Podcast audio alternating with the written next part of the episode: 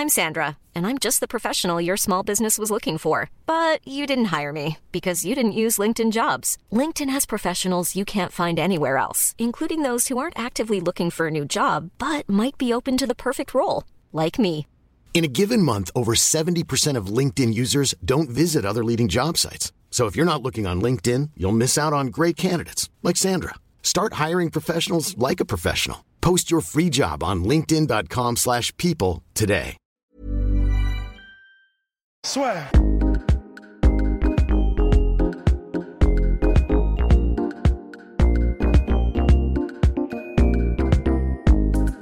Bonjour, bienvenue, euh, bonjour à toutes et à tous, bienvenue dans le podcast La Sueur, disponible également en audio, voilà, parce qu'on nous le demande souvent, donc on est sur Spotify, Deezer, SoundCloud, iTunes, Google Podcast, Apple Podcast bien évidemment, n'hésitez pas à nous balancer les 5 étoiles, ça fait énormément plaisir, voilà.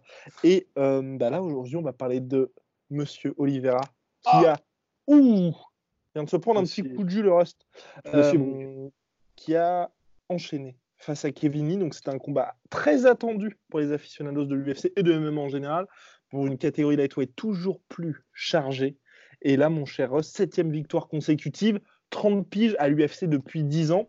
Mais là, il montre que, un peu à la manière des Jorge Masvidal ou de Darren Till, par exemple, qu'on peut avoir ce déclic assez tard dans sa carrière et avoir même plusieurs carrières et de se transformer en combattant, on va dire presque quasi journeyman ou le mec qui permet de faire monter des gars à aujourd'hui être un véritable contender, enfin contender, je m'enflamme peut-être, mais en tout cas être un nom qui compte. Il s'est imposé face à Kevin Lee. Mon cher Ross, racontez-nous ce combat. Eh ben, écoutez, euh, ce combat, bon, en fait, c'était un combat. Les, les premières minutes, ça a été finalement, euh, bon, bah, il s'est toi, pas à moi. À toi, à moi, ça circule bien. hein. Et euh, il y a simplement un moment où ça s'est débloqué. Donc, c'était au, au troisième round, il me semble, que ça s'est débloqué. Tout à fait, troisième round, oui. Absolument. Et au troisième round, il y a eu un, il, il a commencé à y avoir des échanges en striking. Et euh, alors, les deux ont échangé. euh, donc, j'ai- j'aime bien ce que fait Kevin Lee. J'aime beaucoup. A failli refaire la même d'ailleurs. Il a il a- failli. il a tenté la- Mhm. Ouais. Alors, s'il y a un reproche aussi, euh, peut-être pour Charles Oliveira, c'est qu'en striking, au niveau de sa défense de striking, c'est c'est pas encore ça.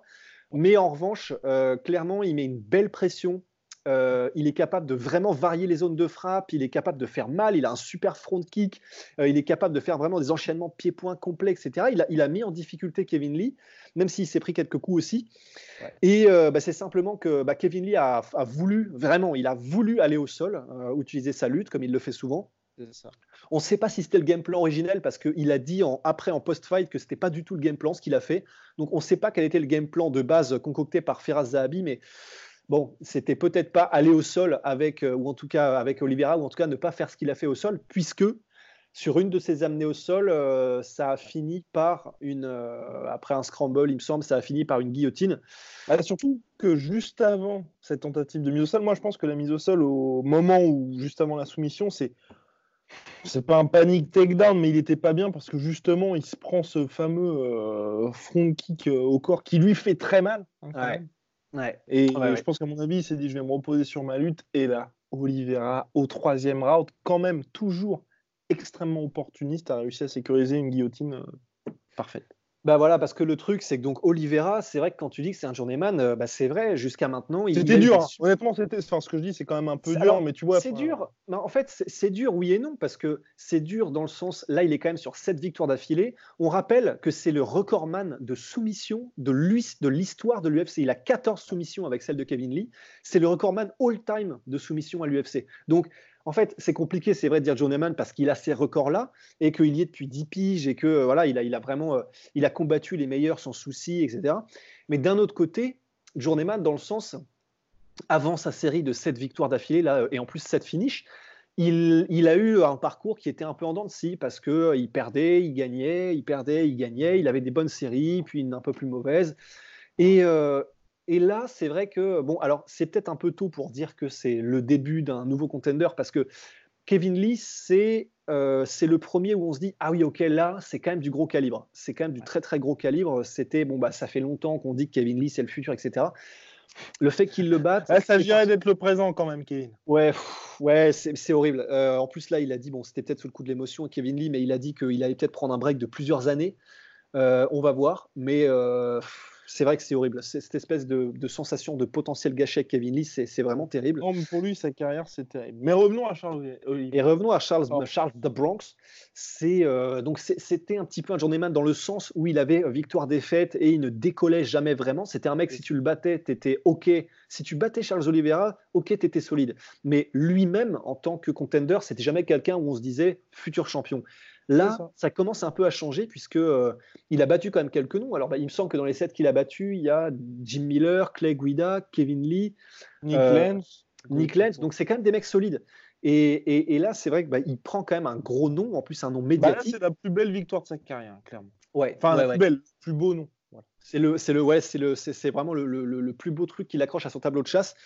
Donc maintenant, est-ce qu'on va lui filer? Probablement que oui.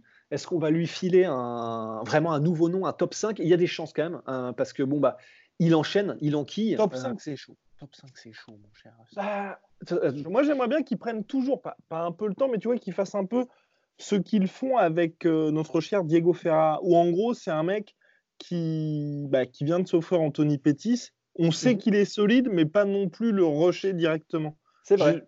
Ok, il a 30 ans, ça fait, comme tu as dit, piche qu'il est à l'UFC, un nombre innombrable, voilà, tout simplement, de combats dans l'organisation. Mais c'est vrai que tu vois pas, j'ai pas envie qu'il le précipite parce que pour, je pense qu'il est toujours, tu vois, un peu tendre quand même pour se taper un Dustin Poirier ou un mec comme ça. Ouais. non, c'est vrai, c'est vrai. Surtout qu'attends, le top 5 des lightweight. Oui, non, non, top 5, en fait, c'est surtout ça. C'était qui est dans le top 5, et c'est vrai que c'était un peu rushé. Euh, donc, au moins, c'est vrai, finalement, tu as raison. Peut-être un, top, un top 10, soit Ferrer. Et là, un, un Paul Felder, tu vois, Paul Felder. Sachant que Paul Felder, voilà, l'a déjà, Paul Felder l'a battu en 2017 par TKO, donc ça fait une belle revanche. Et, mais sinon, c'est vrai qu'en revanche, euh, j'en profite, là je suis en train de re-regarder du coup le, palmarès de euh, Charles Oliveira. Et, eh ben, alors, c'est peut-être un petit peu abusé de dire Journeyman, effectivement. Alors, ça l'est dans le sens où il n'a jamais battu des gros noms. Mais les, noms contre lesquels il a perdu, c'est quand même du lourd. Euh, on a bon, bah, Jim Miller en, 2010, on a Donald Cerrone, Cub Swanson, Frankie Edgar, Max Holloway, Anthony Pettis, Ricardo Lamas et Paul Felder. Alors, non, c'est du lourd. Hein. C'est du lourd. Alors, mais néanmoins, si on est honnête, c'est du lourd. Mais on dit Journeyman parce qu'il a quand même perdu, même si c'est des très très bons, contre donc Ricardo Lamas, Paul Felder et Jim Miller, qui sont donc des très bons. Mais si tu veux être du calibre champion, normalement, tu ne perds pas contre ces gars-là, théoriquement. Donc, euh, c'est dans ce sens-là qu'on disait, euh, qu'on disait euh, Journeyman, même si c'était très dur. Mais donc, voilà. Il, est, il en est là, il en est sur cette victoire d'affilée. au niveau des soumissions, le mec, tu as l'impression qu'à partir du moment où ça touche le sol, tu es, vraiment, c'est alerte rouge, alerte rouge, comme dans les sous-marins. Donc, il a quand même cet énorme avantage qui est qu'il fait flipper tout le monde. Donc, à voir ce que ça peut donner. Alors attends, le top 10, de la, le top 10 des lightweights, c'est qui là euh, Le top 10 des lightweights, je, je, vais vous le dire, mon cher monsieur. Je vais eh bien, c'est. je vais vous le dire. Eh bien, le top 10 des lightweights. Dixième, Edson Barbosa. Neuvième, qui euh, Il est contre qui Barbosa déjà il a été, Je sais qu'il a été booked. Qu'il a ouais, été, euh, Barbosa, bientôt contre. C'est pas, pas, Josh Emmett. C'est pas Josh Emmett qui monte chez lightweight. Si, si, si. Donc, contre Josh Emmett qui monte contre avec un Barbosa qui voulait partir de l'organisation. Bon, ça, c'est l'UFC. Euh, Alaya Quinta en 9 Combat intéressant.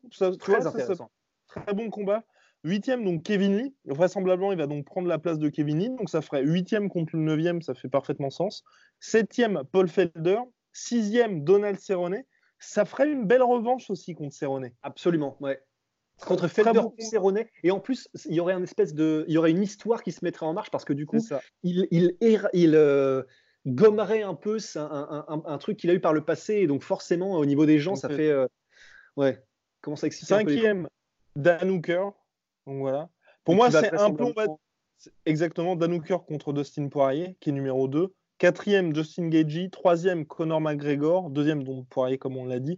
Premier, Tony Ferguson et champion Habib. Après, ça devient quand même un peu tendu. Mais pour moi, clairement, jusqu'au top 5, potentiellement, tous les mecs sont possibles. Et comme on sait que Dan Hooker est déjà pris, bah ouais, hein, Paul Felder, Cerrone ou Alaya Quinta, ça, ça fait. Honnêtement, c'est pas, c'est pas du tout choquant, au contraire. Ouais. Non, complètement. Ça, aurait même. Oui, oui, non, c'est parfaitement progressif. Ce serait parfait. Oui, oui j'ai vu un peu gros avec le top 5, effectivement.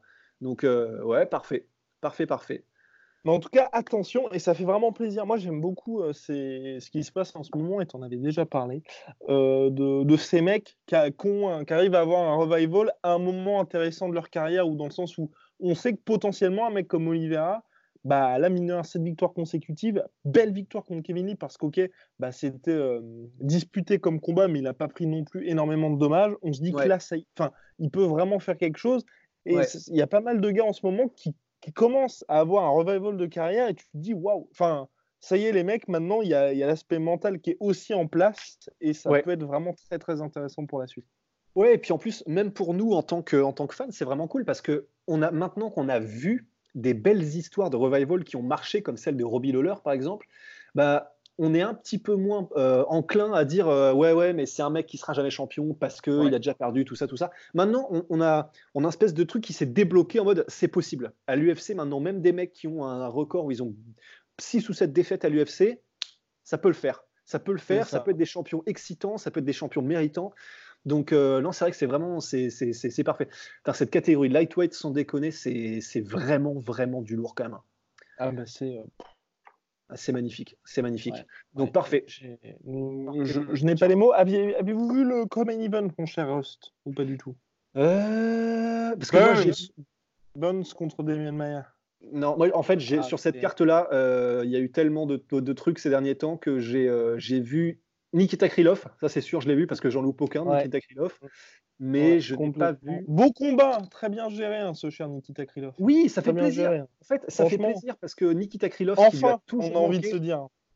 Ce qui lui avait toujours manqué à Nikita Krylov, c'était ce côté discipline et stratégie, et surtout stratégie. Et là, le fait qu'on voit un Nikita Krylov, on rappelle, il est encore jeune, hein. il a 28 piges en light heavyweight, il, était, il, a, été, il a fait ce Deuxième run UFC. Deuxième run UFC et euh, ultra technique, bon partout. Et ce qui lui avait toujours manqué, c'était qu'il était un peu foufou, il était prêt à y aller, aller à la guerre, euh, quoi qu'il arrive, euh, même s'il faut prendre des risques, etc. Maintenant, il a vraiment appliqué un game plan qui était bah, visiblement de, crever petit à petit euh, pour le cueillir à la fin, Johnny Walker. Il l'a pas cueilli à la fin, mais vraiment il l'a dominé totalement. Et amené au sol, il l'a il il il cueilli en, clinch contre la cage. Euh, il a, euh, voilà, au debout, euh, c'était plus dangereux, mais il échangeait quand même. Honnêtement, c'était, hum, il était discipliné et ça faisait vraiment plaisir. Alors, c'est moins excitant que d'habitude, mais personnellement, ça me gêne pas puisque un mec comme ça, de toute façon, il est tellement technique et il est tellement, hum, comment dire, il aime avancer, il aime dominer un combat, il aime dominer son adversaire. Donc, même s'il a un game plan, une stratégie, ça reste magnifique. Ça, reste, ça reste quelqu'un que tu veux voir et qui est excitant. Ça peut toujours exploser. Donc euh, Nikita Krylov, 28 piges, l'Ukrainien, le mineur, franchement, j'étais, j'étais aux anges. J'étais vraiment aux anges. Par contre, ça commence à être un tout petit peu inquiétant pour notre cher Johnny Walker parce que j'ai un peu peur du côté One Trick Pony parce que c'est vrai que les, 15 premières secondes, bah, il a tenté le jumping knee, le, bah, ce, que, ce que fait un Johnny Walker, mais c'est vrai que là, on voit très bien que quand il y a quelqu'un de préparé comme Nikita Krylov ou avec son, bah, avec son, son, coach, ils sont, ils se sont dit bah, les 30 premières secondes, ça va être un petit peu chaud. Après, bah, tu vas faire ce que tu as à faire. Et ben, on a vu que euh, Johnny Walker n'avait pas beaucoup de réponses. Et surtout, très rapidement, le gas tank s'est quand même vidé.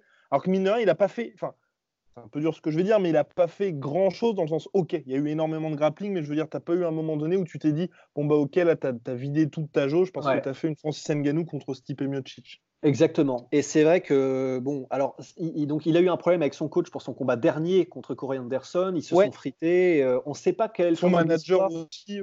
Son manager aussi. On, voilà, on n'est pas dans les petits papiers, on ne sait pas ce qui s'est passé, on ne sait pas qui est plutôt dans le vrai, etc. Mais tout ce qu'on sait, c'est que donc il n'était pas forcément dans le meilleur endroit euh, mentalement. Il avait changé et là visiblement il était avec Firaz Zahabi qui était dans son corner. Aucune excuse parce que c'est la crème de la crème. Voilà, donc là, c'est vrai que si ça ne marche pas, on aurait plutôt tendance. Bon, là, évidemment, Firaz Zahabi peut se tromper, il peut prendre de mauvaises décisions, mais c'est moins probable quand même, plutôt que ce soit. Euh, ce qui est probable, c'est que ce soit Johnny Walker qui, encore une fois, fait du Johnny Walker sans vraiment essayer d'améliorer ou de changer son, son, sa manière de combattre. Je pense que ce qu'a dû se dire Johnny Walker, à mon avis, c'est ça a été un accident contre Corey Anderson, je vais faire ce que je fais d'habitude et ça va revenir. C'était vraiment, euh, c'est un peu comme dans la cité de la peur, tu vois, le gourdin qui marche plus, et tu, tu restais sur quelqu'un, c'est bon, ça remarche. Et ben là, je pense que c'était un peu le même délire et maintenant, c'est triste, mais je pense qu'il va vraiment y avoir une remise en question complète et totale. Il aura plus le choix et euh, ça c'est un peu triste, mais bon, il vaut mieux que ça arrive maintenant et que bah, ils reviennent totalement différents bientôt mais, euh, mais changé parce que de toute façon, voilà, il était arrivé à la fin de sa course avec ce style-là. Quoi. Il ne pouvait pas aller beaucoup plus loin. Non, mais de toute façon, pour lui, bah, ce, qui est, ce qui est déjà bien, mine de rien, c'est qu'il a d'énormes capacités athlétiques et physiques. Donc, au moins, il a déjà ça pour lui. Après, bon, j'ai un tout petit peu de doute aussi sur le menton, parce que c'est vrai qu'il s'est fait toucher par Krylov deux, trois fois, et oui. chaque fois que c'est arrivé, c'était tout petit peu panique à bord quand même. Euh, voilà, mais pour le reste, c'est vrai que clairement, hein, s'il s'investit pleinement, aussi bien avec Ferrazabi qu'il avait été aussi au, au SBG de, enfin, de John Cavana, donc là ça peut être aussi intéressant, mais en haut qui s'investissent à fond et qui se trouve un style un tout petit peu moins foufou et ça pourrait être extrêmement intéressant parce qu'on l'a vu, il est extrêmement puissant. Et voilà, s'il trouve ça, de toute façon aujourd'hui, je pense qu'à mon avis, sa carrière, c'est soit ça va être un Michel Pereira de la catégorie light heavyweight, ou alors il peut vraiment se transformer en contender hyper sérieux et pas faire gaulerie du tout. Parce que euh, Johnny Walker, qui est un peu discipliné, si au deuxième, troisième round, il a toujours la même puissance, je pense que. Ah ouais, non, ça fait, ça fait super mal. Il serait terrifiant. Il serait vraiment terrifiant. Mais après, ce qui est Mais après, ce qui est chaud, c'est que ça fait deux combats de suite où l'UFC le met. Donc, euh, Corey Anderson et Krylov, à chaque fois des mecs qui avaient des arguments au sol. La première fois, il s'est fait bah, complètement dépasser par les changements de niveau. Là, cette fois, c'est bah, Krylov qui avait clairement comme, euh, stratégie de l'amener au sol et de bah, faire ce qu'il peut, entre guillemets, hein, quand c'était debout. Et bah, à chaque fois, euh, il s'est soit retrouvé au sol, soit il s'est fait mettre KO. Donc, il va quand même vraiment falloir pour lui euh, réussir à régler ça parce que l'UFC, ils pourront pas tous les à chaque fois lui faire des cadeaux en mettant contre des strikers ou des, ou des journeymen comme il l'a eu au début. Bah oui, et puis même, même pour lui, s'il veut vraiment devenir champion, il va falloir qu'il prenne en maturité et il, n'aura pas le choix. quoi. Sinon, bah, il va être cuté au bout de. Euh, même s'il est excitant à regarder, le problème c'est que s'il se fait déboîter à chaque fois, euh, bon, bah, il, ira, il ira être excitant au, enfin, autre part. quoi. Donc, Dans euh, une autre organisation. Voilà, j'étais à deux doigts d'en citer une. Heureusement, je ne l'ai pas fait. mais, mais, oui, voilà. Donc, bon, on va, voir, on va voir comment ça se passe. Ça va être intéressant parce que il n'y a pas plus intéressant que de voir comment réagit un combattant qui était euh, sur une pente stellaire, qui avait des facilités incroyables, clairement du talent, lorsqu'il se prend un énorme retour à la réalité. C'est là où tu vois vraiment de quoi est fait la personne. Possible de dire mieux que notre cher Ross. Bien, shout out to my protein. Moins 42% avec le code LASUEUR, L-A-S-U-E-U-R. Euh, voilà, donc sur toute la collection, sur absolument tout. Voilà, ils nous régalent, ils nous font plaisir continuellement. Donc euh, voilà. Ouf, oh bah alors, oh bah alors, le du elle est là. Et puis, euh, shout out to notre deuxième sponsor, Unibet. En ce moment, il n'y a pas grand chose sur quoi parier, mais euh, allez-y, le lien est dans la description. En tout cas, on reviendra très fort avec eux pour faire des previews, notamment sur la boxe anglaise. Voilà, mon cher host, à la prochaine. À très bientôt, monsieur. Soit.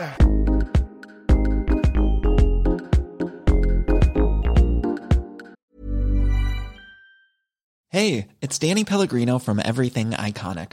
Ready to upgrade your style game without blowing your budget? Check out Quince. They've got all the good stuff shirts and polos, activewear, and fine leather goods, all at 50 to 80% less than other high end brands. And the best part? They're all about safe, ethical, and responsible manufacturing. Get that luxury vibe without the luxury price tag. Hit up quince.com slash upgrade for free shipping and 365 day returns on your next order. That's quince.com slash upgrade. Et voilà, c'est la fin de votre épisode du podcast La Sœur. Si ça vous a plu, n'hésitez pas à nous mettre les 5 étoiles sur Apple Podcast ou sur Spotify. Vous pouvez aussi nous laisser un petit commentaire, ça nous aidera beaucoup. Et si vous voulez aller plus loin avec nous, vous tapez La Sueur sur toutes les plateformes ou sur les réseaux sociaux, vous nous trouverez. Et là, vous nous écoutez très certainement en audio. On est aussi en vidéo sur YouTube, mais également sur Snapchat. Là encore, vous tapez la sueur et on sera là. Merci de votre fidélité et à très vite pour de nouvelles aventures.